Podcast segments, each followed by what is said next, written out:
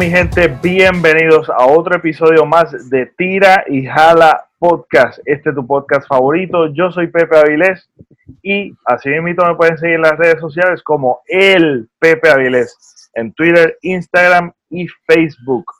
Eh, hoy tengo un invitado que estuvo aglomerado pero distanciado. Este, un episodio épico. Este, que él es host de un podcast que se llama ¿Qué es la que podcast?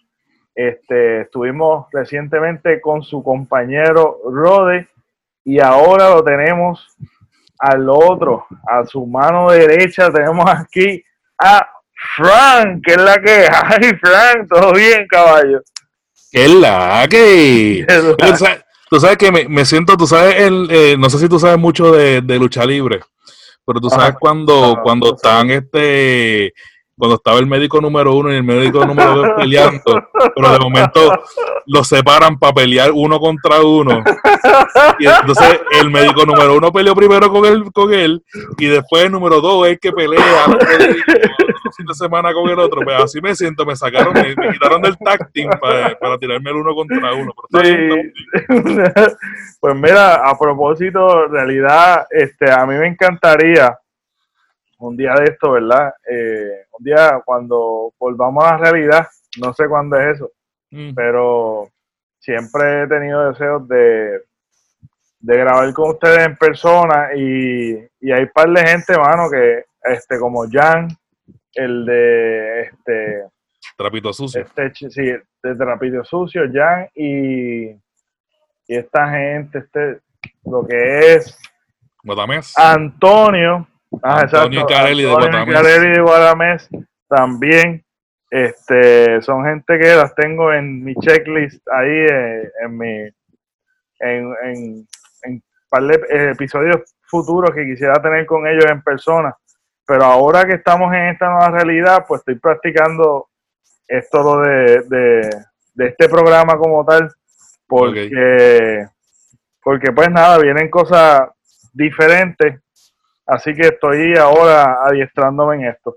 Quisiera preguntarte algo. Y es este ¿cuál, cuál es el propósito o cuál es este cómo tú llegaste a esto, cuál es tu visión en cuanto a podcast, ¿por qué llegaste a podcast?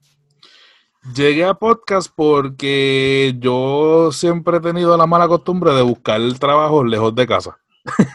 y digo la mala costumbre porque no es que me, no es que yo busque el trabajo, es que los, los trabajos lejos me, llegan a mí. Ah, y pues, como toda persona, pues obviamente uno iba escuchando música en el carro y qué sé yo, pero yo he sido siempre bien tecnológico, este, y eso, eso fue lo que estudié, básicamente. Y este, de momento, empecé a sentirme como que bien aburrido de la misma música siempre, porque tú escuchas la, radio y todo el mundo lo que tiene es el top 40, mano. Entonces, del top 40, lo que tocan es el top 10 casi siempre. y como que uno se aburre y pues a falta de conversaciones que fueran de mi interés, mientras iba de camino hacia el trabajo, que casi siempre eran nocturnos o eran este... Eh, en el fin de semana y cosas así. Inclusive yo trabajaba de guardia de seguridad antes de, buscar el trabajo en lo que estoy ahora. Este, yo rompía noche. Entonces romper noche sin absolutamente nada que escuchar, solamente música. Y muchas veces la música que, que ponen en la madrugada no es música pompeadora, es música que pues, tú sabes pues me puse a buscar otras alternativas y pues empecé a ver videitos de YouTube, pero como que tenía que estar pendiente al video y no era. Sí, exacto. Lo que descubrí, obviamente, pues los podcasts, porque yo siempre he sido este usuario de Apple y pues ellos fueron como quien dice los que hicieron el podcast mainstream bien brutal y lo que lo volvieron una realidad y pues empecé a escuchar podcast. Y de empezar a escuchar podcast de tecnología y cosas así, empecé a escuchar podcast, podcast más variados. Y para lo del huracán y qué sé yo, ya yo tenía más o menos la idea de hacer un podcast. Lo que no sabía era cómo hacerlo y si iba a hacerlo con alguien que nos íbamos a, enfocar, porque como tú bien dijiste, yo tengo un compañero, este que es mi compadre, este que es Rode, pero él y yo aunque somos bien panas, somos bien uña y mugre, él es la mugre, no es usted, yo soy la mugre. Este, Pero fuera de eso, este, nosotros no compartimos muchos intereses en los que nos podemos hablar y dialogar, tener una conversación bastante extensa que no sea de filosofar, literalmente de todo. Y pues le hice la propuesta, pero él, lo, lo, sintió como que algo que yo quería hacer y él me apoyaba, pero no iba a participar. Y yo le dije, no, no, no, es para que tú participes. Y él como que, ah, espérate, espérate, él es bien, él, él es bien hyper y él es, eh, a mí lo que me gusta de Rode es que él siempre va a la acción. Yo siempre voy a la idea y yo desarrollo la idea, te puedo perfeccionar la idea, pero de aquí, de que, de que la idea esté perfeccionada, a yo mover un dedo para hacerlo, se me hace bien complicado esa, esa, esa parte, esa fase. Él no, él tú le dices la idea y a veces tú no terminas de decirle la idea y él está haciendo algo que tenga que ver con la idea. Y esa, es la forma en que nos complementamos, ¿me entiendes? Entonces, después del huracán, yo lo meto a él a escuchar el podcast, pero entonces él buscaba, obviamente, podcasts más a su gusto, que eran este entrevistas de famosos, locales y más podcast local. Yo escuchaba más podcasts de Estados Unidos. Oh, ok. Y pues entonces empezó, él empezó a decirme qué podcast a escuchar y yo le recomendaba uno que otro de los que yo escuchaba de temas variados, no de tecnología. Y empezamos como que a ese back and forward de, y empecé como que, ok, ya le está cogiendo el gusto. Y le volví a replantear la idea después del huracán. Y como estábamos aburridos, él lo miró, lo pensó y hizo como que, vamos a desarrollarlo, vamos a ver. Eso fue obviamente para Huracán. En enero hicimos el, demo y para verano del 2017 empezamos. Wow. El 2018. 2018, ok. 2018, ya, ya eran dos añitos. Y ahora para, verano, dos años. Wow, qué brutal. ¿Y por qué el nombre? Que es la que salió porque este como no teníamos un tema en específico, por lo mismo que estoy diciendo que teníamos un tema que nosotros pudiésemos sentarnos y hablar de ese tema en particular, porque él estudió mercadeo, él le gusta la educación, yo soy más tecnología, él es más extrovertido, yo soy más introvertido, pues no teníamos como que un tema que nos uniera per se. Y yo encontré como que cuando tú empiezas una conversación, la mayoría de las veces que es lo que dices, que es la que, hay, que es la que, este, cómo están las cosas, pues lo encontré un nombre que era bastante genérico, pero que tenía bastante identidad con nosotros los boricuas. Porque tú no escuchas a un mexicano diciendo que es la que, tú no escuchas a un venezolano diciendo que es la que, el que es la que es de nosotros, que es la que hay es de nosotros, esa es una jerga boricua, punto. Y pues le encontré cool, le planteo la idea y él empieza, bien él, bien analítico en, ese sentido. ¿Qué es la, ¿Qué es la que? ¿Qué es la que hay? que la que hay me lo corta porque es que es la que, más nada. Y dijo, empezó a crecer en él la idea, le gustó y pues se tiró que, el, que es la que. Qué brutal. Qué brutal. Y fíjate, eh, yo la, el momento así en cuestión de, cuando yo vi la dinámica entre ustedes dos, lo primero que yo pensaba, a esto fue la primera impresión.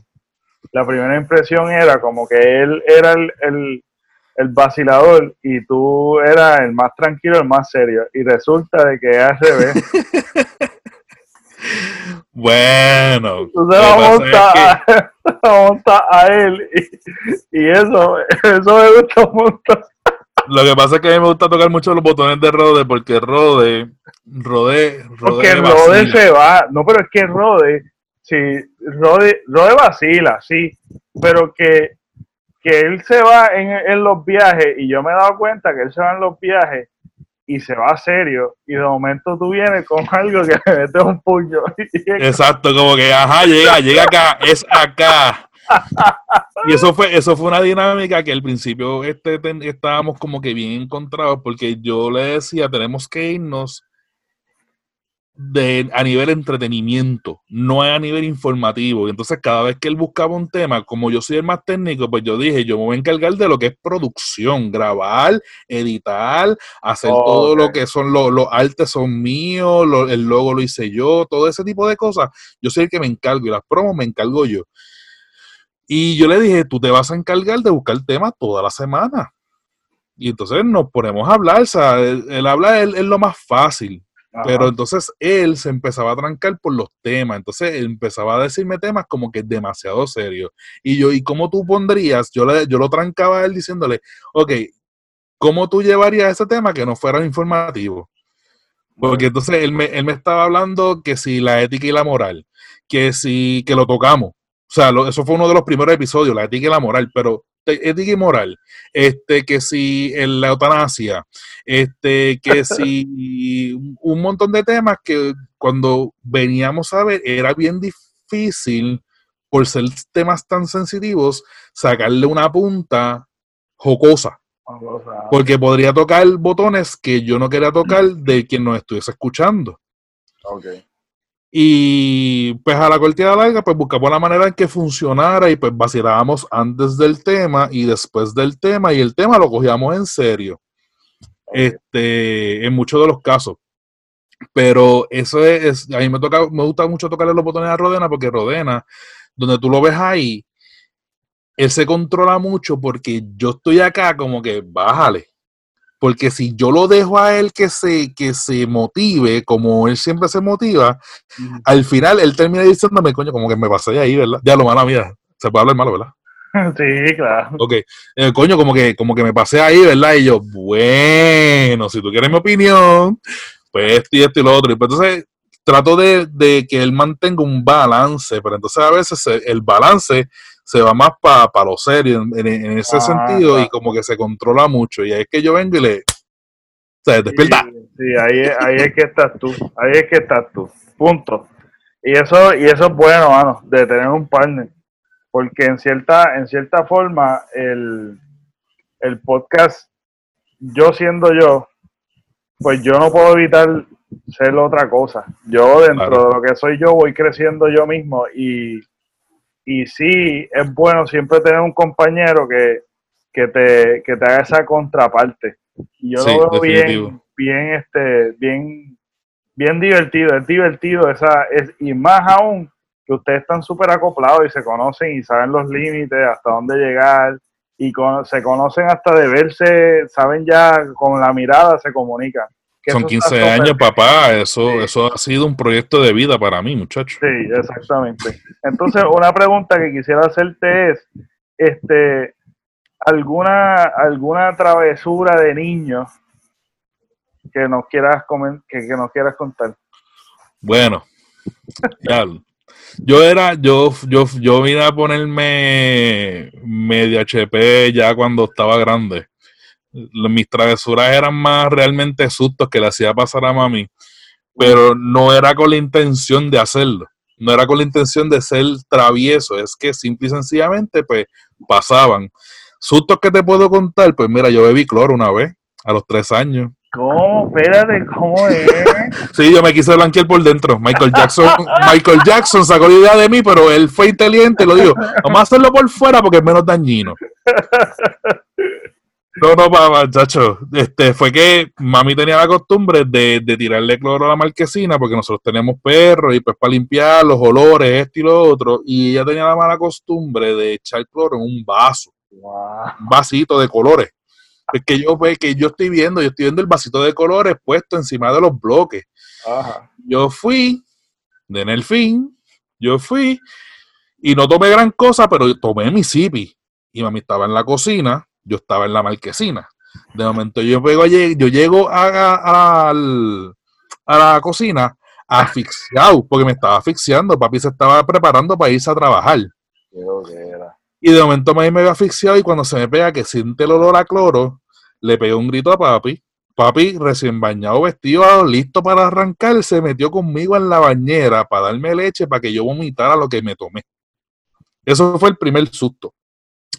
El segundo susto más grande que yo le di a mami fue que este, en casa antes de... yo vivía en una casa doble. Y el balcón del máster, que era el, el cuarto de mami, eh, las rejas estaban a mitad. Yo lo que tenía eran como dos años, tres años más o menos también. Y yo vi la oportunidad de creerme Walenda antes de que se matara. Ah, wow. Entonces, yo brinqué el, el portón, o sea, la verjita del, del, balcón y empecé a caminar por el alero del, del portón. Que estaba a nivel del segundo piso. Yo con dos años, tres años más o menos, o que te podrás imaginar, cuando me, me vio que hizo así. Ay, santo. Dijo, quédate ahí, ah, quédate ahí. Y yo ahí como que, la, la, la, la, la. Que esté aquí, arte. Qué estrés. Exacto. Y el tercer susto que te puedo decir que le di a mami fue que cuando estaba en primer grado, un día me metí para casa de un amiguito cuando salí y estuvieron hasta las seis y media de la tarde buscándome porque yo no aparecí y pensaban que yo me habían, que me habían secuestrado. Pero yo era bueno. Oh, mira, mi pregunta es, ¿qué fue, cuál, qué, reacciones tuviste con, lo, de, del cloro? ¿No te llevaron al hospital? ¿Vomitaste? Eh, sí, me, dieron leche y eso pues obviamente corta el efecto y pues vomité. No me llevaron al hospital, o por lo menos que yo me acuerdo no me contaron que me hayan llevado al hospital, pero este, me estabilizaron en casa, eso sí. Qué loquera, brother. Así mismo. Mira, yo me acuerdo cuando travesuras así con mami, este, me acuerdo de una que yo me siento todavía avergonzado y me siento, me siento como que me da un sentimiento como extraño, porque así mismito me sentí cuando lo hice. Es que yo sí era bien travieso pero eran okay. travesuras así como que a mí me gustaba, con las amistades iba entre casa, entre hilera de casa y casa en la urbanización, hay como que unos caminitos que tú puedes ver la parte de atrás de la casa. Entonces yo tiraba piedras en las ventanas, me divertía haciendo estupideces por ahí. Y siempre el que siempre estaba haciendo maldades, siempre me culpaban a mí, aunque no necesariamente era yo. Pero sí, pero tenía esa popularidad de estar haciendo maldades por ahí. Pues la cuestión es que siempre me gustaba molestar a mi mamá. Eh, y ella en particular tiene, le tiene fobia a, los lagartijos. Uh. Y yo, y yo, ya sé por dónde va. Entonces, la situación es que yo tenía unos juguetes que eran que se parecían al lagartijo. O Yo no sé cómo llegaron a mí, pero nada, yo tenía esos juguetes y estaba afuera en el patio y yo estaba como actuando de que yo estaba afuera, qué sé yo qué, tenía los juguetitos y yo cogí los, los juguetitos y se los tiré a mami y dice, mira mami lo que cogí y le tiré y le tiré los, los lagartijos. y, mami, se, asustó, se le, se le cortó la respiración, le dio un estrés bien brutal. Este, mi hermano vio eso, este, preguntó qué es lo que estaba pasando, porque vio a mami así. Este, y ella no podía, bueno, que ella se sentó y yo me asusté bien brutal. Yo era bien Le dio un ataque de ansiedad Ajá, y yo me, yo me quedé como paralizado y mi hermano empezó a insultar y me sentí tan culpable y tan, pero tan y tan horrible que nada más de pensarlo recuerdo ese sentimiento que tenía de, de lo mal que me sentía. Yo cogí, bien dramático yo, cogí, me fui de la casa y yo estaba yo estaba en pantalones cortos, sin camisa y descalzo y me fui por ahí cogiendo solo, como no sé ni qué yo estaba haciendo, pero me fui por ahí, me fui por ahí es dramático, asustado, yo no sabía ni qué hacer, porque pues me sentía en, en, realidad súper super mal y culpable de, de, de, lo que estaba pasando a mami. Yo pensaba que, olvídate lo peor, yo pensaba lo peor. yo... Sí, que, que, podía pasarle exacto, que podía pasar lo peor. Yo me sentí así después de cuando me cuando me quedé en casa de mi amiguito, porque fue que mi amiguito le habían comprado la Atari recientemente. Así de viejo soy, sí, lo sé, mala mía. este le habían comprado este recientemente y él estaba tan emocionado que me dijo, vamos para casa y literalmente la escuela está aquí y la casa de él está aquí. Y pues, ah, pues vamos para jugar Atari. Estábamos jugando Atari, qué sé yo. Y yo escuché, la cuestión es que yo escuchaba cuando bajaba, o sea, durante, la, durante el tiempo que estuve allí, yo escuchaba el, carro de mami y la bocina, pa, pa, pa, pa, y yo no salía. Yo vine a salir tres horas después, yo salía a las tres, yo vine a salir de la casa a las seis y media. Mami entraba a las cinco a trabajar y mami no fue a trabajar porque me estaban buscando a mí. Wow. Y fue mi, fue mi, este, la prima de mami, la que yo, yo le digo Titi, la que tuvo que bregar conmigo y llevarme para casa, que es cierto, porque si me, me cogía, mami me, me barataba, me barataba. Este, y pues yo me sentí bien mal porque después yo internalicé lo preocupada que estaba ella. Ajá, ajá.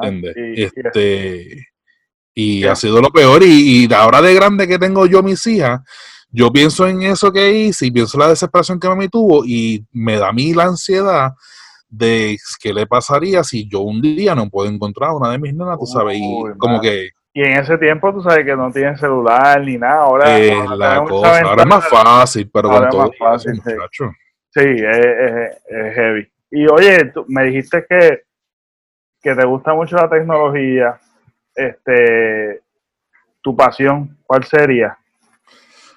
Mi pasión, bueno, ¿qué te digo? Puedo decirte que tengo varias. Eh, una, una de ellas, pues obviamente es la tecnología y todo lo que sea derivado de tecnología, se, se puede decir videojuegos, desmontar este equipos y montarlos para atrás, arreglar cosas. Eso es una de las cosas que yo toda la vida lo he tenido de hobby y literalmente yo cogía los Hot Wheels y los, yo los desmontaba y los montaba para atrás. desde chiquito yo cogía, yo siempre veía a papi mecaneando. A mí no me gusta la mecánica. Pero papi siempre estuvo mecaneando en casa y siempre me enseñó. Yo aprendí mecánica a la fuerza porque aunque no me gustaba, pues siempre tenía que ayudar al viejo. Este, y pues yo cogía los Hot Wheels imitando a papi y le sacaba la goma, le sacaba la parte de abajo, lo veía por dentro, ah, que vamos a montar para atrás. Cosas, que se dañaban en casa, papi me las dejaba para que yo las desmontara y las viera por dentro. Y como que le cogí el, gusto a eso, no bregar con carro, porque lo que no me gusta es ensuciarme, engrasarme. Pero si hubiese una forma más limpia de mecánica, créeme que yo la haría. Okay porque me gusta el, el, hecho de estar quitando, montando, viendo cómo, por qué funciona esto, por qué está haciendo este fallo, qué es lo que arregla. la mecánica de la situación. Exacto, y pues lo que es tecnología, eh, eh, para mí yo siento que es mi pasión. Y, y, es bien importante decirlo pasión, porque hay una cosa que es pasión y una cosa que es obsesión. Y la pasión de vez en cuando cansa. Y es bueno coger breaks también de lo que te apasiona. Sí. Este, si cuando tú no puedes coger un break de lo que te apasiona, se convierte en una obsesión. Y pues siento que, pues, obviamente, eh, la tecnología, mis hijas son mi pasión. O sea, yo veo luces por esas nenas. Este compartir con mi, mi, núcleo familiar directo es algo como que bien importante para mí y algo que yo no puedo evitar, no puedo dejar de hacer. Exacto. No soy bien familiar, en el sentido de que la, toda la familia adicional, lo que son primos, lo que son este tíos, lo que son este familias que ya no son de mi núcleo per se, pues tiendo a abandonarlos bastante porque no soy una persona de buscar a la familia. Pero lo que es el núcleo, lo que son mis hijas, lo que es mi esposa, lo que es mi madre, mi padre, y las amistades así como Rodena, que es más que un amigo, ya él es un hermano, él es mi compadre, literalmente. Pues esas personas sí, eh, soy como que bien, básicamente eso y ay, la lectura, me gusta leer mucho. Ok, entonces, la ¿qué juego estás jugando? Ahora mismo estoy jugando Apex Legends y le estoy metiendo mucho, le estoy ya te digo que he pasado casi ya más de 30, 35 horas jugando este Call of Duty, pero el del teléfono, el móvil. Ah, pero es más play, pero es más play en ese sentido. ¿Tú no tienes Nintendo? Yo tuve Nintendo, tuve Nintendo, tuve Super Nintendo y tuve 64.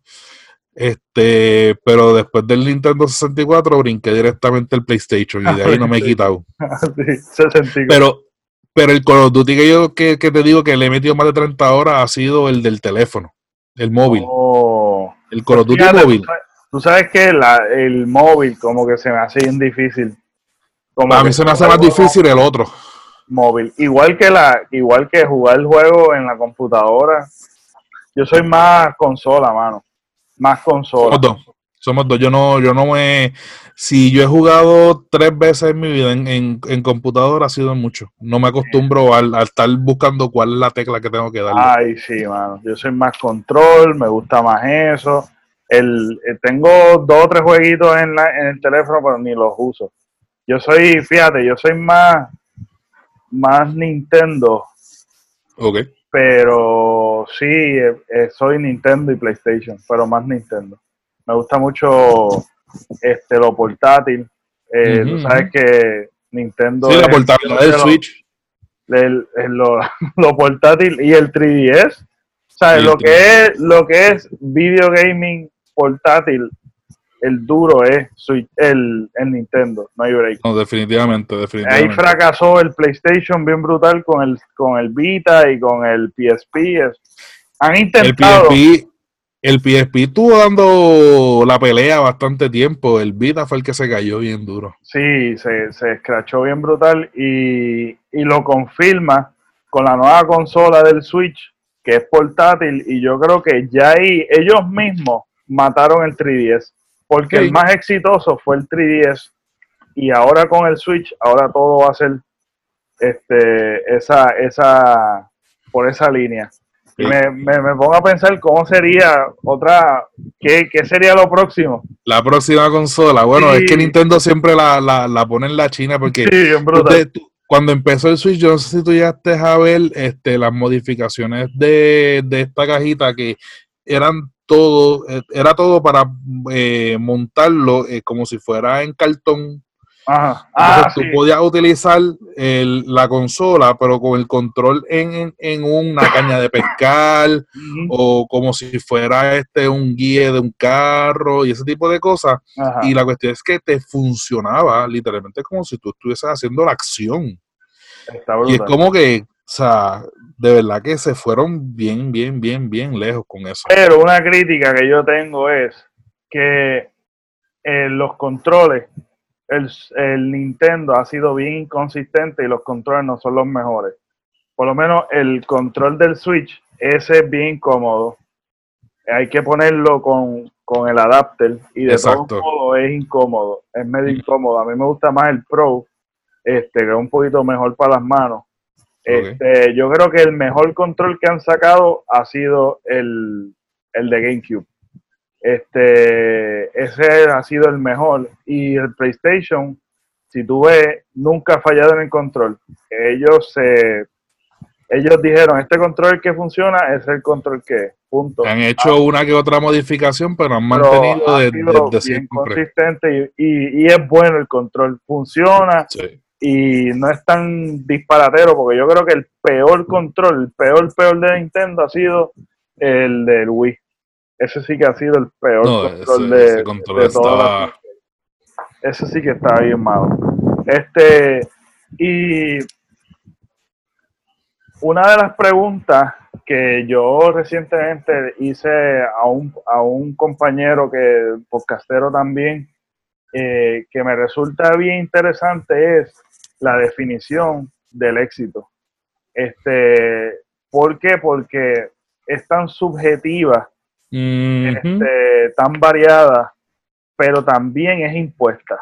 Así que eh, de las cosas que, del propósito del podcast también, es que es bastante, además de que lo de que yo lo comparto, es bastante egoísta en ciertas cosas porque eh, me gusta ver el punto de vista de los demás y me gusta aprender de los demás. Entonces, Claro. eh, las preguntas son bien, a veces son bastante basadas en que yo quisiera saber cómo tú ves las cosas, porque de eso me puede nutrir. Entonces quisiera saber tu perspectiva de qué para ti es como éxito. Pues fíjate, este el éxito, básicamente tú lo contestaste y, estoy bien, bien de acuerdo con, eso, en que es bien subjetivo, porque el éxito para unas personas puede ser tener una familia. El éxito, el éxito de una pareja puede ser tener un hijo, que a lo mejor le ha sido súper imposible toda la vida. Este, una persona puede ser ganarse la Copa Mundial de, fútbol. Este, o sea, para mí, el éxito es lo que te haga feliz. Pero no feliz en el sentido de, de no en este sentido vacío de, de que todo el mundo te admire y, te, te, envidie porque nadie más puede tener eso. No es, no ese tipo de felicidad, más bien en el sentido de que tú puedas estar solo, decir, tengo esto y me hace feliz y sea suficiente para ti. Esa, esa para mí es la definición del verdadero éxito, que tú estés contento contigo mismo por X o Y cosa que hayas podido hacer. Por ejemplo, eh, yo siempre me consideré eh, hace mucho tiempo, o sea, mi mentalidad ha cambiado mucho y, he aprendido también mucho de las cosas y todo pasa por una razón. Durante yo me consideraba una persona que no podía terminar algo, no podía terminar las cosas. No sé por qué, pero tomaba una decisión y nunca podía fijar mi, atención directamente hacia la meta y lograr esa meta. Okay. Yo salí de la escuela a los 17 años en el 2000, el 2000 en el 98, perdón, en el 98. Yo no entré a la universidad directamente. Yo entré dos años después a una certificación en la Interamericana de un año. Entré por decir que pasé por la universidad. Me interesaba hacer un bachillerato, pero no veía cuál iba a ser mi norte y cómo iba yo a desarrollarme en ese sentido. So que le di picho y lo que hice fue trabajar, trabajar, trabajar.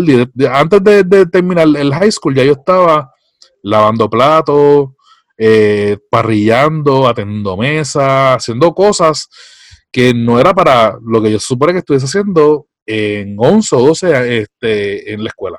Ok. Eh, y por lo fácil que se me hizo conseguir trabajo, pues salí de, de, cuarto año y no me puse a trabajar. Digo, no me puse a estudiar, perdón, no me puse a estudiar.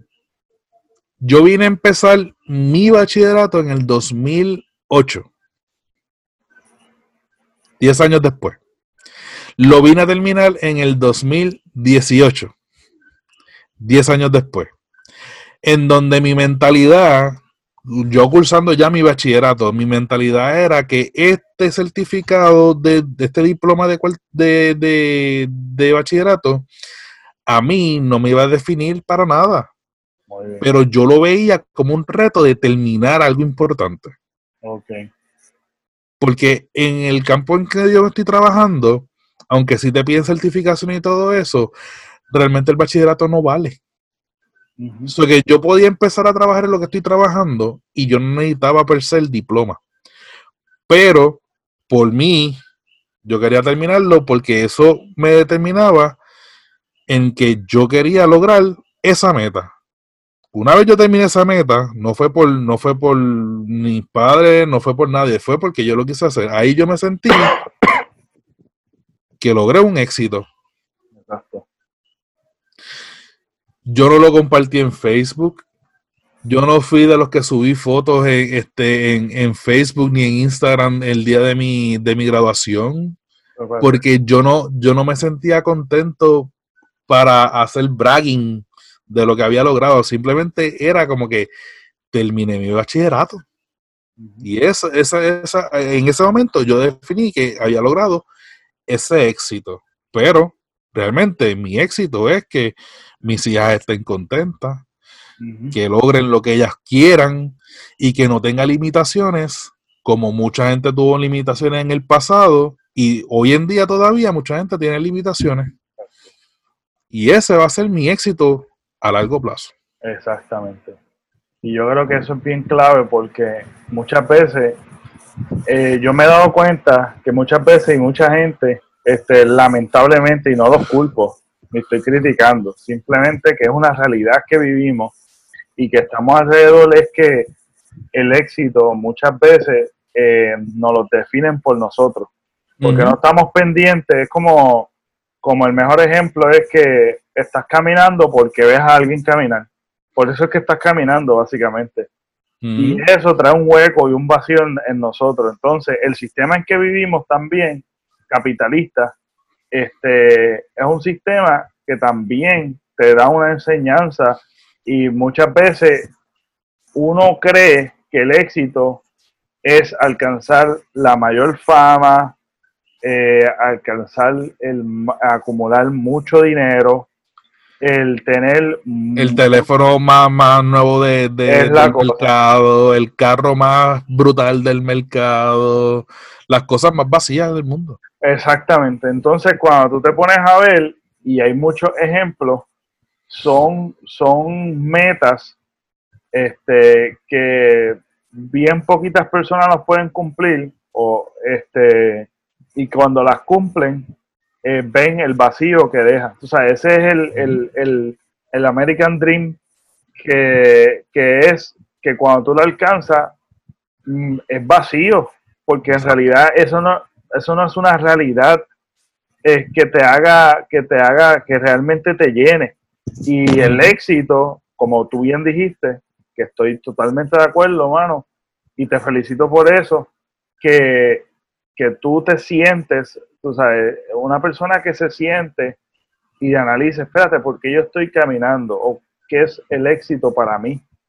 Porque eso también te quita mucha carga de cosas que ya te han impuesto, ya sea en tu casa, ya sea en el sistema social que vivimos, ya sea en lo que sea que te hayan enseñado. Muchas veces estamos caminando por caminar y ese es el mayor vacío que nosotros tenemos, que alcanzamos ciertas cosas, vemos que no nos llenan y estamos todavía vagando por la vida buscando qué nos llena, cuando realmente las cosas pequeñas, como lo ha dicho René, como lo ha dicho Bad Bunny, como lo han dicho muchos artistas, tanto internacionales también, que vemos eh, gente muy exitosa dentro del capitalismo de que tienen mucha fama, de que tienen mucho dinero, son millonarios y se suicidan, son personas vacías, son personas que desearían que quisieran quitarse la fama por, por, por ser una persona común y corriente, de poder disfrutar de la sencillez, de lo que es la familia, la sencillez,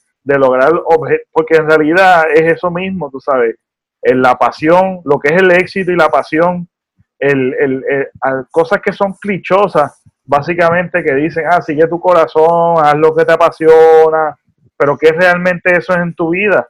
Este, y muchas veces es una jornada que uno tiene que, que uno va descubriendo y uno va cambiando a pasar del tiempo y, van, y, va, y uno va cambiando, va evolucionando. Y yo creo que también otra cosa es que, y te felicito también, este, es que realmente el peso de tener un título también es como una presión social que te dicen, tú tienes que tener este título.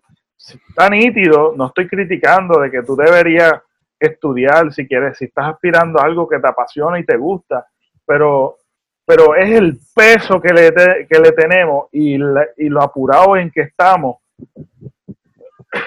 de lograr tal vez ese título que fue impuesto o, realmente no es algo que te apasiona o no conoces, porque muchas veces el sistema educativo está, está tan fracasado que no te preparan, tampoco te, te, hace, te hace ver, te hace desarrolla en ciertas áreas que tú te conozcas tú mismo y tú le digas, oye, yo sería un buen ingeniero o sería un buen chef o sería un buen esto, ¿sabes? No, sea, simplemente muchos mucho entran y salen y están igual, yo no sé ni qué yo voy a hacer. Entonces, para mí es equivocado que un estudiante así entre a un sistema educativo tan rápido, porque es que tiene que estudiar ya, tiene que hacer esto ya, tiene que tener una familia, tiene que tener hijos, tiene que hacer esto, tiene que hacerlo otro. Y tiene que hacerlo a tal edad, porque si no cumple a tal edad ya está tarde. Es la cosa. Y eso, mano, que tú eres un vivo ejemplo de que, mira, tú te tomaste tu tiempo, hiciste tus cosas y lograste tu objetivo.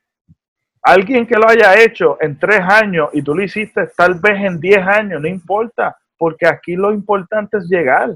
Aquí lo importante es lograr tu objetivo. Tú te trazaste un objetivo sin ningún, porque el problema de este sistema también es la competencia.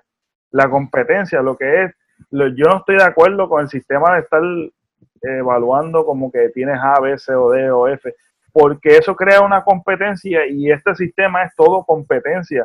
Y es quien termina primero y yo no sé qué caramba. Y cuando tú llegas y terminas, te, eres un mediocre en tu profesión porque no era lo que tú querías, estabas acelerado. Entonces, ¿de qué vale de que tú estés tan apurado y en la vida cuando lo que tú vas a ejercer como profesión o ejercer en la vida eres un mediocre porque estás mm. infeliz, no haces lo que te apasiona y no es, realmente eso no tiene eso no es éxito.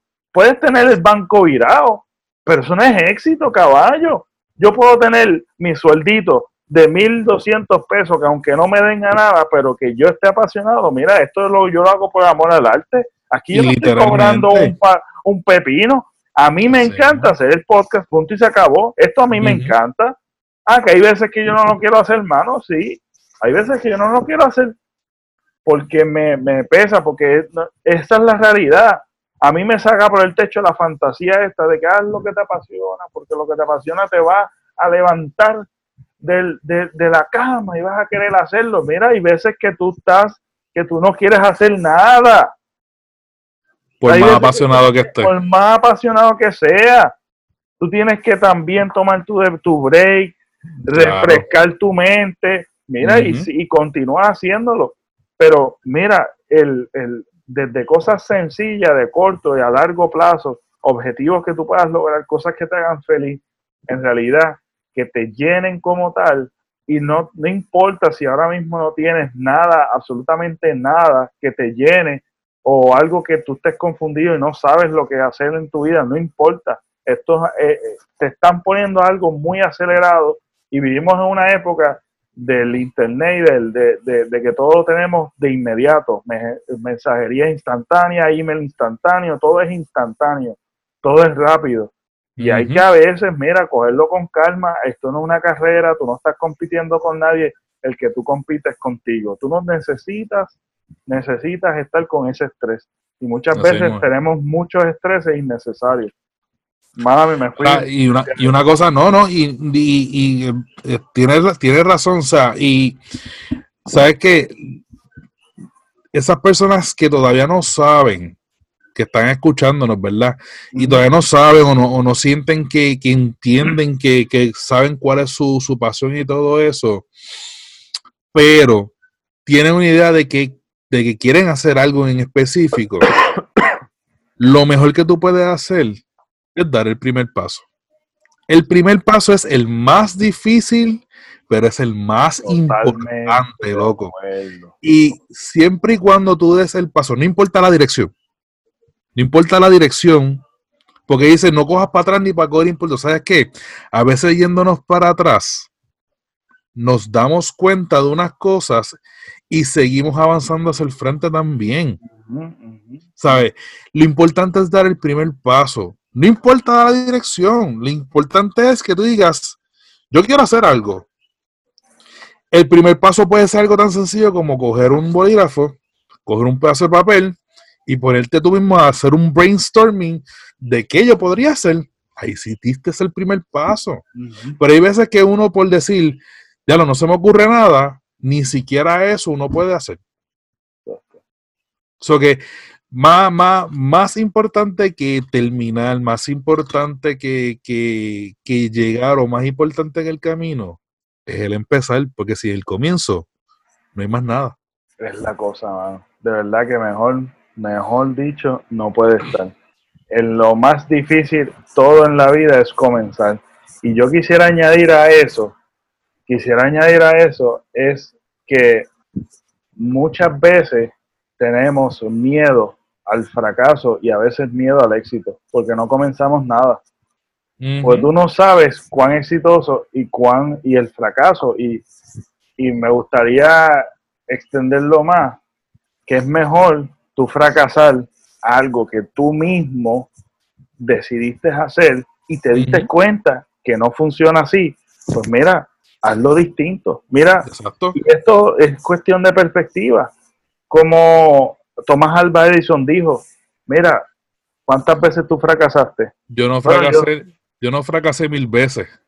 Yo descubrí mil veces de la forma que no debo hacerlo. Excelente. Y eso es la clave. Es la manera en que tú ves las cosas. Y para tú ver esas cosas así, no te puedes dejar llevar por este sistema que realmente y por las cosas que te rodean, tú tienes que ser una persona de que te diga, espérate, ¿por qué realmente yo estoy caminando? Yo estoy caminando porque yo estoy viendo a la gente caminar, tú sabes, estoy caminando esta dirección porque todo el mundo está por allá. No, repiensa las cosas, descubre tu, es tu vida, tú eres dueño de tu vida. Entonces a veces nos hacemos esclavos de deudas, este, estudiando cosas, haciendo cosas al garete, porque todo el mundo lo está haciendo así. Tómate tu tiempo, cógelo con calma, haz las cosas, pero hazlas por tu, por, por tu propio ser, no porque te están este, manipulando a hacer algo que realmente al fin y al cabo el que lo va a hacer y el que va a, sufrir las consecuencias eres tú. Entonces, el, el eh, me, gustaría, me gustaría preguntarte lo siguiente, y es que ¿existirá algún estereotipo positivo? Hablando de que esto de que son impuestos por la sociedad, de que a veces eh, nos etiquetan, por X o Y. También eso sucede en el bullying, sucede por ideología, sucede por tantas cosas que a veces nos encasillan en algo. Este, Y una de las cosas de, de, de, encasillaje es el estereotipo. El estereotipo, ¿habrá algo que sea positivo? Un estereotipo positivo. Depende de quién lo vea, mano. Eh, la verdad, yo, yo, yo, yo, quiero que en, algún momento, o sea, cuando tú estés pensando en el, en el título de este, de este episodio, en, en, en algún lado del título tú pongas eh, que es la subjeción. porque, porque, ¿sabes que los los estereotipos pueden ser positivos como negativos, pero depende de quién lo vea. Porque, por ejemplo, ¿qué es lo que dicen de los boricuas? Una de las cosas más comunes que dicen, o que nos decimos nosotros mismos, puede ser también, pero una de las cosas que eh, yo sí me he topado con gente eh, que no son de aquí, que son visitantes o, personas que viven aquí, pero que, que no son de este nacionalidad puertorriqueña, que los puertorriqueños son las personas o por lo menos de este hemisferio, las personas más alegres del planeta. Porque nosotros encontramos cualquier razón para hacer el día festivo o, como festivo, hacemos la fiesta como quieren el trabajo. Tú sabes. Y eso es una generalización. Tú estás generalizando con el pueblo, con, con, la nacionalidad. O sea, y pues eso en parte, si tú me preguntas a mí, yo lo veo como, como algo positivo. Ese tipo, ese estereotipo que nos tienen de que somos los más felices. Yo conozco mucho puertorriqueño aborrecido. Exacto. O sea, el, el, yo creo que el lado negativo del estereotipo es cuando se exagera. Cuando utilizas la palabra todos. Ahí es donde yo digo que el estereotipo está mal. Porque, por ejemplo, yo le puedo, yo puedo decir, Ah, todos esos, todos esos crossfiteros o todos los que hacen CrossFit eh, son unos adictos a, hacer ejercicio. ¿Qué tiene eso de malo? O son unos eh, hechones porque están haciendo cosas que no lo hace todo el mundo. Bueno, es, es parte cierto. Son cosas que no puede hacer todo el mundo, pero no todo el mundo se las echa de hacer CrossFit. No todo el mundo se la echa por estar dentro de un gimnasio de CrossFit. Yo escuchaba, antes de, yo meter, o sea, yo llegué a hacer CrossFit por el año y pico. Y antes de yo, de yo meterme, yo escuchaba cada rato, diablo los crossfiteros esto, diablo los crossfiteros lo otro. Y yo me quedaba como que, y sin embargo, mira dónde, hasta dónde llega la subjeción, que cuando me dijeron para meterme a CrossFit, yo lo pensé. Dije, yo meterme a CrossFit, con todos esos chorros de, y repetía lo mismo que decían fulano y sutano que escuchaba. Hasta que probé el ejercicio, hasta que probé un, un gimnasio de CrossFit que yo no veía el estereotipo del crossfitero que fulano este mencionaba o sutano mencionaba. Y ahí fue que yo me di a dar cuenta que todo era subjetivo, porque ellos lo están viendo de afuera, no lo están viendo de adentro. Y yo veía el ambiente, una vez entré, yo vi el ambiente bien positivo. Exacto, sí. ¿Entiendes? O sea, que los estereotipos, sí, hay muchos estereotipos que se puede decir que son bien negativos, porque pueden hablar, por ejemplo, los rednecks o los white supremacists o los negros de, qué sé yo, de Atlanta, de, Georgia. Los afroamericanos, los afroamericanos. Exacto, los afroamericanos, o sea. Son así.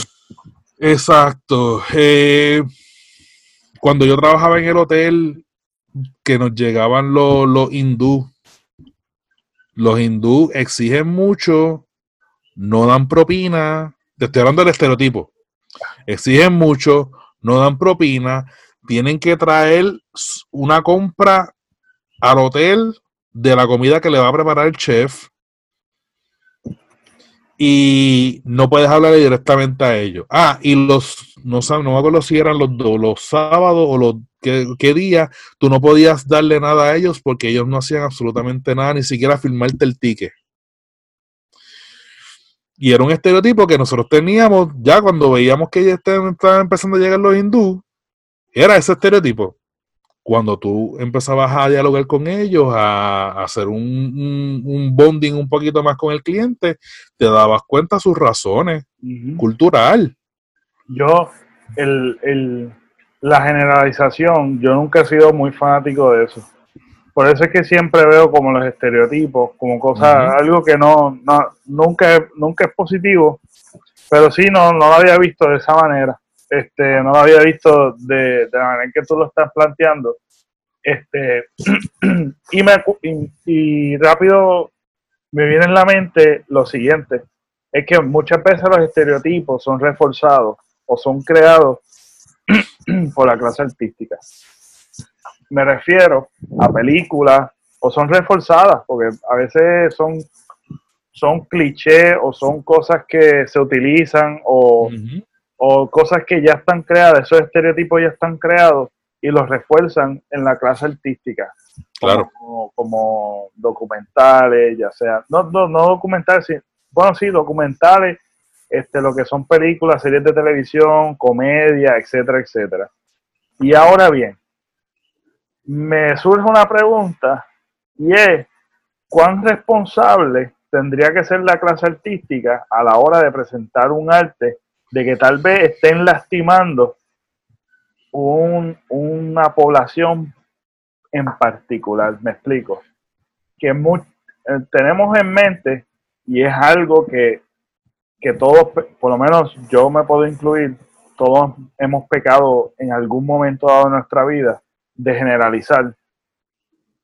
Y una de las cosas que se fue bien trending en un momento dado, y todavía lo tenemos en nuestro subconsciente, es que todos los musulmanes son terroristas. Es algo que tenemos en nuestra mente. A veces vemos un pañuelo y a veces nos asustamos. Claro. Es una realidad. tú dices, anda para el carajo, tiene una bomba. La subjeción. Sí, por eso, creo que es, es algo que podemos lastimar, pero lo vemos y lo vemos que lo presentan tanto en comedia, lo presentan en todo, y son conceptos que de alguna manera u otra fueron creadas y la clase artística en cierta manera no hace justicia a esa gente, sino que refuerza ese estereotipo en particular. Yo te voy a hacer una pregunta para contestar tu pregunta. Ok. ¿Qué tan responsable es el bateador que dio el home run de haberle pegado la bola a una persona que no estaba mirando en ese momento?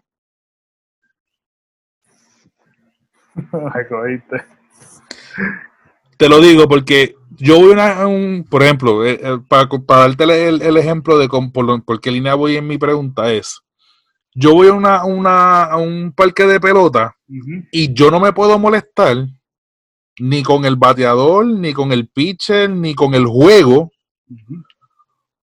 por yo no estar pendiente en el momento que batearon y me pegó a mí la bola. O sea, no estuve pendiente a coger la bola, sino que yo no estaba, no estaba pendiente y me dio la bola. Yo no me puedo molestar por eso. A lo que voy con esa, con esa comparativa de las preguntas es de que el artista está para entretener. Y eh, es bien. O sea, tú me quieres decir. Escúchame, espérate. Voy, voy ahí, voy ahí, voy ahí. es bien injusto echarle la culpa a la profesión por algo que también nosotros tenemos responsabilidad de conocer cuál es la realidad del asunto. Porque yo puedo estar un 90%, porque obviamente no te conozco del todo y nadie conoce a nadie del todo, pero yo puedo estar un 90% seguro de que tú, yo puedo dar la opinión de que tú eres lo suficientemente inteligente para darte cuenta de que no todos los musulmanes son, son terroristas. Y de que tú no vas a juzgar, si te puedes quedar como que con la duda, porque pues han pasado eventos que obviamente, pero el terrorismo puede venir de Estados Unidos como puede venir de, Turquía. O sea, eh, eh, el terrorismo es una palabra bien sensitiva porque lo que nosotros conocemos como terrorista en el Medio Oriente tiene otra cara. Claro. Estados Unidos. Exacto. Ahora, yo puedo ver la comedia, reírme con la comedia Isabel me dio gracia, pero sé que no es real, porque soy una persona que me informo, soy una persona que estoy, estoy al tanto de lo que nos está rodeando y lo que nos está pasando. Yo no le puedo echar la culpa completamente a los chinos por lo que está sucediendo hoy en día en la actualidad. Con el COVID-19, claro. Exacto. Pero es que quiero llegar a esto. Me puede, me puede interrumpir de nuevo, pero quiero, quiero decirte lo siguiente. Es que tú me estás diciendo que no tiene no tiene no tiene o sea que la, la clase artística no tiene responsabilidad absoluta de nada de lo que ellos presentan. Sí tienen responsabilidad. Ahora bien, ok, tienen responsabilidad.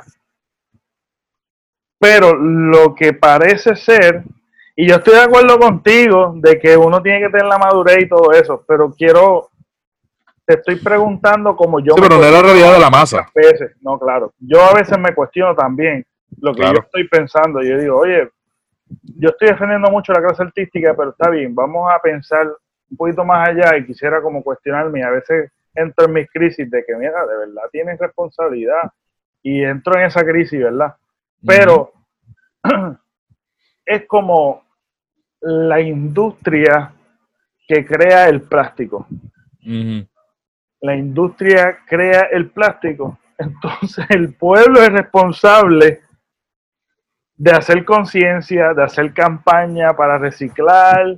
Crean el problema a ellos, crean el problema a ellos y nosotros somos los responsables, cuando en realidad la responsabilidad cae sobre ellos. Entonces, no es el problema de los artistas, pero en realidad que tú estés defendiendo el problema, presentándonos algo que es nuestro subconsciente, no tal vez que yo no vaya a atacar, pero que nuestro subconsciente nos está educando a ver las cosas de esa manera, este, como los homosexuales fueron una comedia clichosa de este, de este personaje que es eh, bien afeminado y es así y es asado y se comporta de cierta manera cuando un homosexual no se comporta así. O sea, eso es un cliché que te educaron de que siempre es, a que todo es, una generalización de una preferencia sexual. Eh, que muchas de, muchas de las veces también es una exageración porque están eh, ¿cómo se dice? Este, caricaturizando la, el personaje. O sea, para que sea gracioso, el artista tiene que exagerar los gestos, tiene que, exagerar su forma de hablar, su forma de expresarse y, y, llevarlo a otro nivel. Pero yo no veo la comparación de la producción del plástico igual que la de la, clase artística, porque si yo no toco, ya sea de forma, porque acuérdate que la forma más, más fácil de llegar a la gente es por la, por la parodia, es por, por, la comedia. Y si yo no, si yo no logro capturar la atención de las personas, pues mi mensaje a lo mejor no llega. Y tú no puedes pretender que el artista deje de hacer un personaje musulmán eh, supuestamente terrorista porque es responsabilidad de él no llevar el mensaje, cuando a lo mejor quien no está capturando el mensaje es la masa, de que esto es una caricatura esta es la realidad que estamos viviendo en el 2001, 2002, 2003. Y tú tienes que ver el mensaje detrás del artista, no per se el, performance, sino qué es lo que yo quiero llevar. Me estoy yendo demasiado profundo. Está bien, tranquilo, tranquilo. Pero lo que yo te quiero decir es que no es responsable del artista porque si el artista se diera a la tarea de decir, esto no lo voy a tocar, esto no lo voy a tocar y esto no se debería tocar, ahí entramos en censura. Por eso, pero está bien, no hay problema. Pero que eh, si no hemos dado cuenta, no hemos dado cuenta de algo, es que la clase artística sí ha tomado responsabilidad. Claro. Ha tomado responsabilidad porque ahora vemos cómo lo que antes era comedia y estaban marginando a los homosexuales por medio del arte mm. y reforzando tal vez un estereotipo que realmente no los representa a ellos. Entonces, ahora vemos cómo la clase artística, cómo la clase artística está reforzando una nueva imagen. O sea, que nos están educando el tema de la misma manera. Pero están educando en ciertos conceptos, igual que igual que lo que es el machismo, ahora lo del feminismo. Vemos pero hasta dónde es too far. Exacto, yo sé, yo sé. porque, porque hay muchos hay muchos gays que disfrutaban esos personajes gays. No, hay que continúan disfrutándolo, que continúan disfrutándolo nosotros desde el punto de vista de nosotros, que a lo mejor no somos ni musulmanes, ni somos gays, ni nada por el estilo, podemos tener una conversación cordial del tema, pero per se a nosotros no, somos, no somos, no somos ninguno de los dos clases afectadas por el tema. Y entonces hay que verlo también del punto de vista de ellos, yo he visto muchos gays y he visto muchos, este, bueno, por ejemplo, entrevistas con Druxila, entrevistas con, con Víctor Alicea, que hacía de Guille, Ah, este, eh, entrevistas con Pantoja, que, que decían, ¿sabes qué? Lo, lo- lo primero que le preguntaban era las críticas, cómo eran las críticas, y lo más que enfatizaban era, más que críticas, lo más que me llegaban era gente del ambiente que realmente se le gustaba y se identificaban con el personaje porque se sentían representados independientemente. Exacto. Es como lo Ahora, veían no es- ellos. Obviamente, obviamente no es lo mismo que una representación terrorista de un musulmán. No, y que nosotros, pues, pues vamos a ponerlo algo que, que nos toque a nosotros. Un estereotipo para los latinos en las películas eh, americanas. Y Mujeriego, machista, pobre, pobre, bobo, marginado, o el que está por- comelón. Exacto. Entonces, como, como por ejemplo, un estereotipo, un estereotipo que, que Ah, re- extrarreligioso. exacto. Este eh, narcotraficante, es, Narcotraficante. como que, que se, bregamos con drogas. Cuando, tú sabes, son, son muchas cosas que realmente la clase artística refuerza ciertas, ciertas enseñanzas que cuando tú lo ves en el plano educativo, hay muchas cosas que te, que te están que te están bombardeando y te están educando de, de alguna manera u otra. Por eso lo llevo. Te están adoctrinando. Exacto. Lo- lo- entonces, muchas veces eso daña nuestra identidad. Porque dice, wow, en verdad yo latino soy. Sí, mira, yo me. Tal vez tú te identifiques en ciertas cosas y, y las tienes tu, la- tu, tu identidad a tal punto de que te traten, este gente te pueda tratar de esa manera y lleguen a, a tratarte de esa manera. Por eso es que, que, que, que yo, en- de cierto modo, hay muchas variantes, no solamente, yo estoy enfocándome en la clase artística, pero hay muchas variantes lo que son los medios tradicionales, los anuncios, lo que son los, hay, la música, hay muchas cosas que, que, que nos están enseñando algo siempre, nos están bombardeando de algo. Entonces, realmente hasta dónde, A- a- hasta dónde, como tú dices, porque no es cuestión de censurar, pero es como una, es algo de que todos tienen su opinión y es un tirijada, todo el tiempo un tirijada, lo que estamos hablando ahora mismo, es Vaya la redundancia del podcast. exacto, es un tirijada en este tema,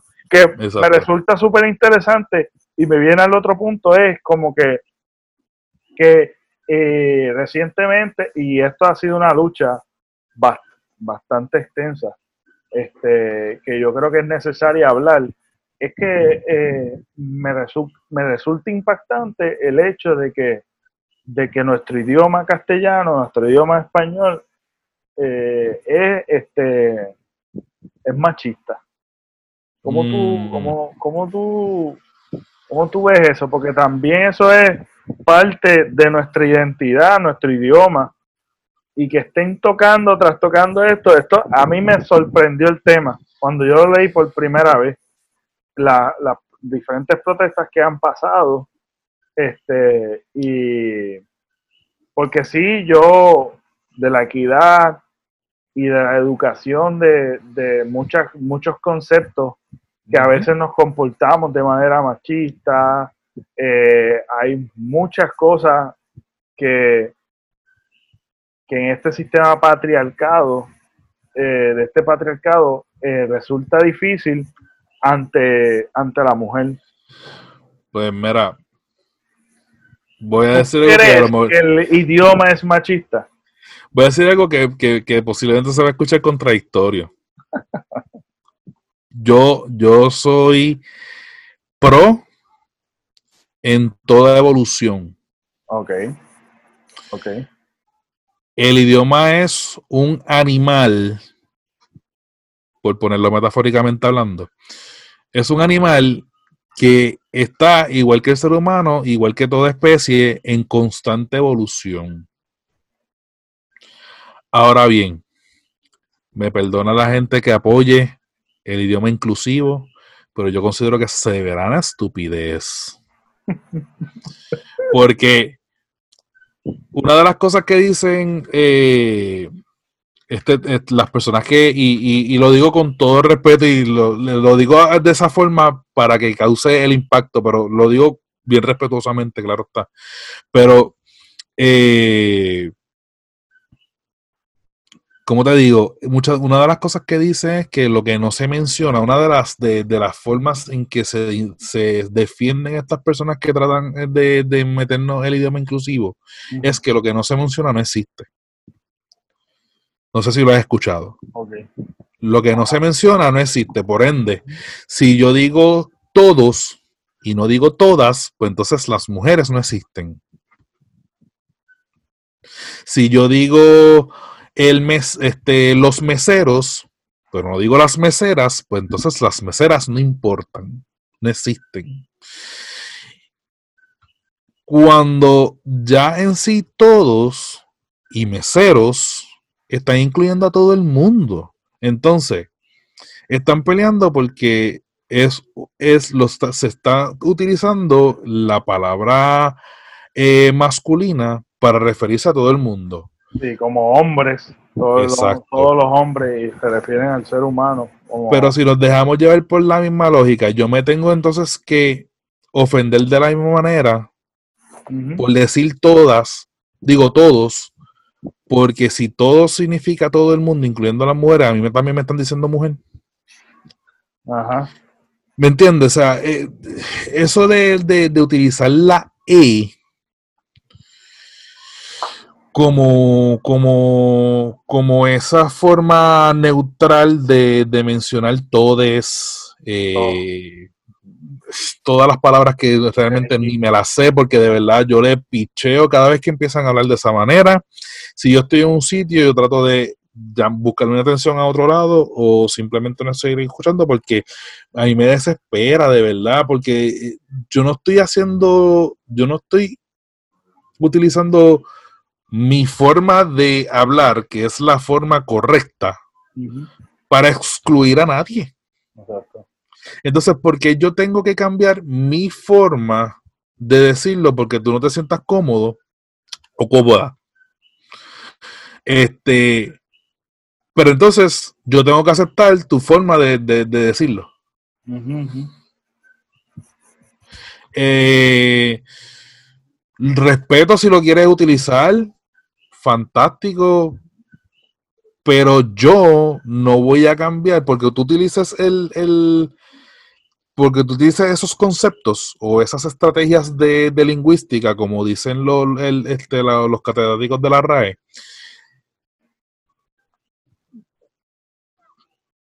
Yo no tengo que hacer lo mismo.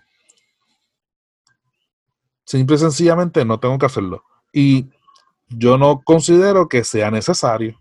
Yo, y ese es mi punto de vista.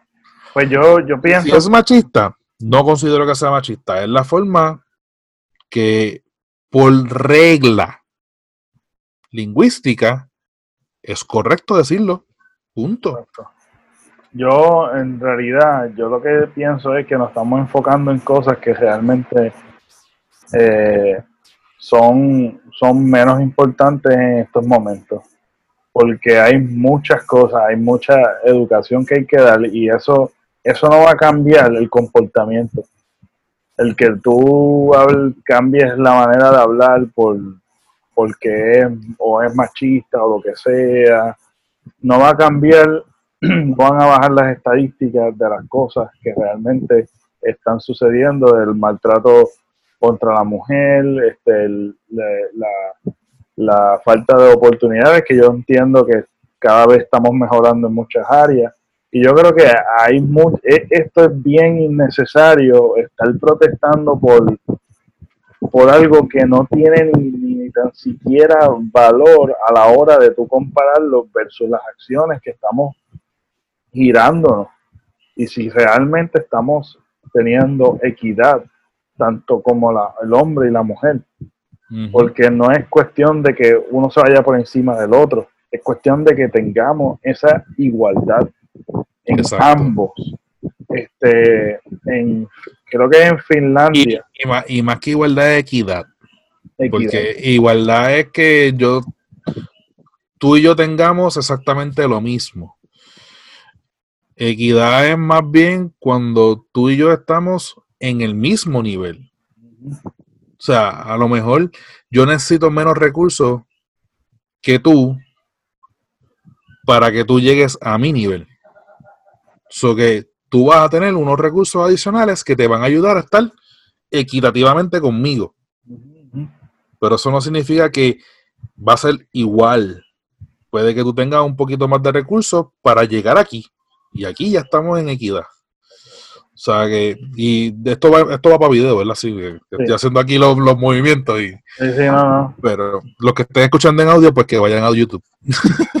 y, y la cuestión es que, que hay un, un país, eh, creo que es Finlandia, que yo leí, que tiene un idioma que, que no es que no es la, el, o, le, lo, le, este revolú de, de, lo que significa machista. Este, y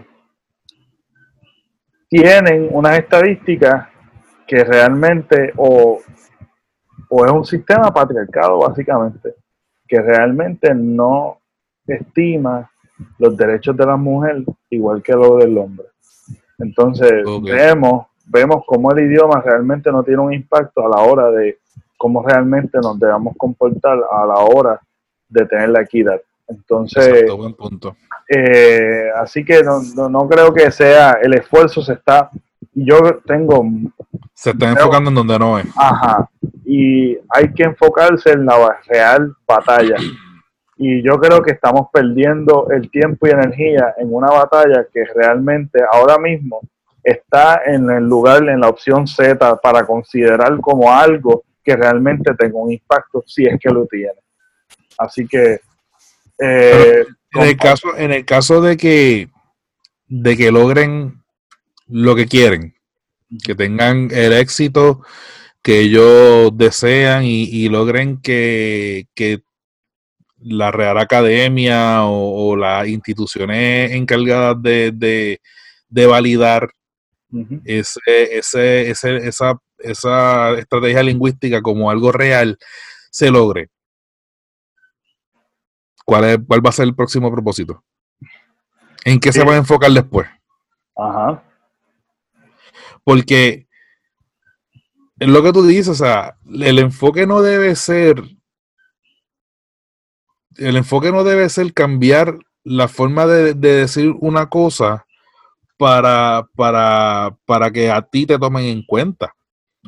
Porque si fuera por eso, al decir todos podemos votar, si estuviesen excluyendo a la mujer, pues no, o sea, no podrían votar y ellas votan. O sea, eh, tomar este en consideración la opinión de todos, en donde hay un grupo de, de mujeres también, cuando nosotros somos la minoría en un salón de clase, por ejemplo, los, nosotros, nosotros los hombres, no, dicen todas. Y no por eso yo dejo de, sentirme menos, ¿entiendes? O sea, en realidad es, algo, una batalla que yo creo que es, como todo, tú sabes, en la vida también hay que escoger qué batallas tú tienes que quieres pelear. Tú no puedes estar gastando energía en tonterías. Y yo creo que ahora mismo, ahora mismo hay cosas más grandes que debemos estar batallando. Pero eso yo lo veo como la jerga. Yo puedo, yo puedo entender que tú tengas una jerga al hablar, al hablar, y, y, esa es tu forma de decir las cosas. Pero porque sea tu jerga, no significa que yo me tengo que me tengo que eh, expresar de la misma forma. O sea, yo te respeto que tú te respetes, que tú te expreses de esa forma, pero no me exijas a mí que cambie mi forma de decirlo porque tú te sientas mejor. Porque entonces yo no me voy a sentir bien al hablar como tú quieres que yo hable. Es un respeto de parte y parte. Vamos, y, y cerrando, quisiera hacerte esta pregunta. Dile usted. ¿Qué tú harías en un escenario post-apocalíptico? bendito. 20 shotgun, 25 pistolas, pendiente a las ventanas, este, no caminar de noche. Sí, sí, papi, este, máscara, bien, bien épico, sombrero vaquero, tú sabes. Este, bueno, la pregunta está un poquito fuera ya de- del vacilón, ¿verdad? La, la, la, la pregunta está un poquito complicada porque, pues, yo soy de las personas que digo, hasta que no esté en el momento, Es difícil. cómo voy a reaccionar, Claro. O sea, pero dejándonos llevar por el training que llevamos teniendo desde el Nintendo 1 para acá, con Metroid y ese tipo de, de- de situaciones, pues, mano, o sea, lo primero obviamente que yo voy a buscar es la manera en que los míos estén a salvo, fuera de, de, de las cosas. Tampoco podemos estar enfocados en que un, un, un escenario post-apocalíptico va a ser exactamente igual que como vemos en, la, en las películas, porque nosotros podemos tener una idea fantasiosa de, de, esta, de estas escenas y todo, pero hasta que no estemos pasando por eso, realmente no sabemos, o sea, qué es lo que va a pasar, después de, de- del, de- de- del suceso, realmente nosotros podemos seguir subsistiendo en, en la Está tierra. difícil porque el hecho es, este, y esto va bien, en- bien este, a la par con otra cosa que yo te había comentado para hablar, que es que la naturaleza del hombre se refleja en un escenario donde no hay orden. Este, y ahí es, tú sabes, sálvese quien pueda. Y es, y es un poquito, es un poquito preocupante y, y yo lo que me refiero básicamente es porque a la hora de nosotros cómo nos comportamos cuando viene, se presenta una crisis o hay falsos anuncios de que se van a acabar los, los suministros, cómo somos tan egoístas, cómo somos tan este tan este acaparadores. tan para la nuestra en realidad es el egoísmo y el que yo voy a sobrevivir olvídate de tú de ti resto. Sí, sí. Ajá, acabar con todo, porque básicamente acabamos con todo suministro este, y después hacemos negocio de, de eso, tú sabes, como que yo voy a acabar con todo y voy a venderlo por eBay a 300 pesos un paquete de Lisol y aquí y allá y vemos cómo, cómo realmente, mano, este, eh, mucha gente son tan pobres en cuestión de ser solidario y de, de realmente aportar a la humanidad, mano, a, a nosotros sobrevivir, en vez de, vemos cómo yo mejor prefiero sobrevivir en vez de trabajar todos juntos para un mejor para todos, tú sabes, es como que esa, esa naturaleza se refleja y es bien lamentable que, suceda. Entonces, en un escenario post-apocalíptico, este, así mismito es lo que uno va a actuar. Básicamente es como que, ok, ¿qué yo voy a hacer? ¿Qué cosas son ahora necesarias? Que tal vez para mí antes no son necesarias para yo poder sobrevivir. Es básicamente lo que, es lo que todos haríamos. Es qué cosas yo necesito para sobrevivir. Lo, para sobrevivir yo y los míos. Y aún tú siendo, teniendo el mejor corazón del mundo, este, lo tienes que hacer porque, porque nadie va a pensar por ti, nadie va a, nadie va a pensar por ti, así que yo creo que yo creo que es un escenario que tal vez todos no hemos imaginado y hemos visto en series de televisión, en películas, y tenemos una imagen tal vez muy exagerada, pero tampoco tan, no tan lejos de la realidad, de cómo nos comportamos a la hora de una verdadera emergencia. Porque Claro. sí fue admirable, fue admirable este, mucha gente cómo ayudaba en medio de una crisis eh, humanitaria en Puerto Rico después de María, pero vimos también cómo se comportaron cierta gente egoísta para lucrarse de una necesidad. Así que siempre está el ganso y siempre está la gente buena. Así que, eh, nada, este Frank Brother, gracias. Gracias. Antes de que, antes de que, antes de que nos vayamos al final, para añadir un poquito a eso de la naturaleza del hombre. Si quieres leerte un buen libro de, de la lucha del bien y el mal interna del hombre. El demonio y la señorita Prin de Paulo Coelho. Oh, Corto. Espérate, espérate. Eh, ¿Cómo es? El demonio y la señorita Prim. Prim, P-R-I-Y-M. Eh, ese es mi libro favorito de Paulo Coelho. Y de Paulo Coelho te puedo decir tres libros que, a mí me impactaron mucho. Y digan lo que digan de Paulo Coelho, considero que independientemente toda persona debe dar la oportunidad por lo menos a uno, a uno que otro libro de él. Lo que es El Peregrino, El Alquimista y El Demonio y la Señorita Prim. Son tres libros que, que de verdad, tres novelas que eh, impactan. El primer libro que yo me leí de él fue este El alquimista.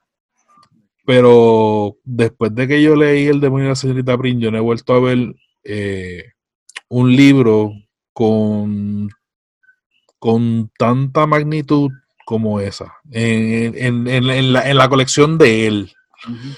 Este, él habla, él habla bien, bien filosóficamente muchas veces, él se va bien a lo, a lo erudito en, muchas ocasiones, pero ese esa novela en específico, El demonio y la señorita Prim, eh, pone a prueba si el ser humano es bueno por naturaleza o es malo por naturaleza. Y no te voy a contar nada para que lo busque y lo lea. Está muy, muy, muy bueno. Este, pero con eso de la naturaleza del hombre, este, los que están escuchándote, ¿verdad? Los que están escuchando este episodio y los que te escuchan, si no han tenido la oportunidad de tocar ese, esa novela, se la recomiendo un montón y después me, me dicen, este, van a, a las redes sociales de nosotros en, en que es la que pot y, y me, Son ahí, son ahí, son ahí las redes sociales, ¿cuáles son tus redes? Bueno, pues las redes de nosotros son todas, este, Facebook, eh, Twitter y, e Instagram. No tenemos TikTok, pero este, ya eso es un tema aparte. Y si quieren saber cuál es el chiste del TikTok, pueden pasar por, por el episodio donde salió Pepe. El 79 de, de que es la que y van a saber por qué hablamos de TikTok. Pero lo que es Facebook, Twitter y, e Instagram nos pueden conseguir como que es la que pod. P-O-D al final. Que es la que pod de podcast. Este, estamos ahí. También este, tengo otro podcast que se llama Entérate Podcast, que es en más cultura geek, películas, cómics, eh, videojuegos y todo eso. Por eso ya lo hago con dos amistades mías de mucho tiempo, que están los dos en, en Orlando. Y pues me conecto con ellos vía Skype y tenemos una conversación y hablamos de las noticias que están sucediendo en el mundo geek, más Efra, que es un sneakerhead, él le gusta mucho esta cuestión de los tenis y todo eso, pues tiene su sección de tenis. Ah, qué brutal, qué brutal. Bueno, pues este, gracias Fran, de verdad. Este, ha sido una conversación súper nítida. Yo espero que no sea la última, así que... definitivamente. Este, la disfruté, lo disfruté muchísimo y a todos que me están escuchando, además, este, quisiera dejarles saber que me pueden seguir en las redes sociales como el Pepe Avilés. Estamos en YouTube, si me estás escuchando, estamos en YouTube. El canal es Pepe Avilés, te suscribes, le das la campanita eh, y no olvides darle like, share y, este, y comentar. Y nada, gracias por estar con nosotros, gracias Frank y nos vemos hasta la próxima.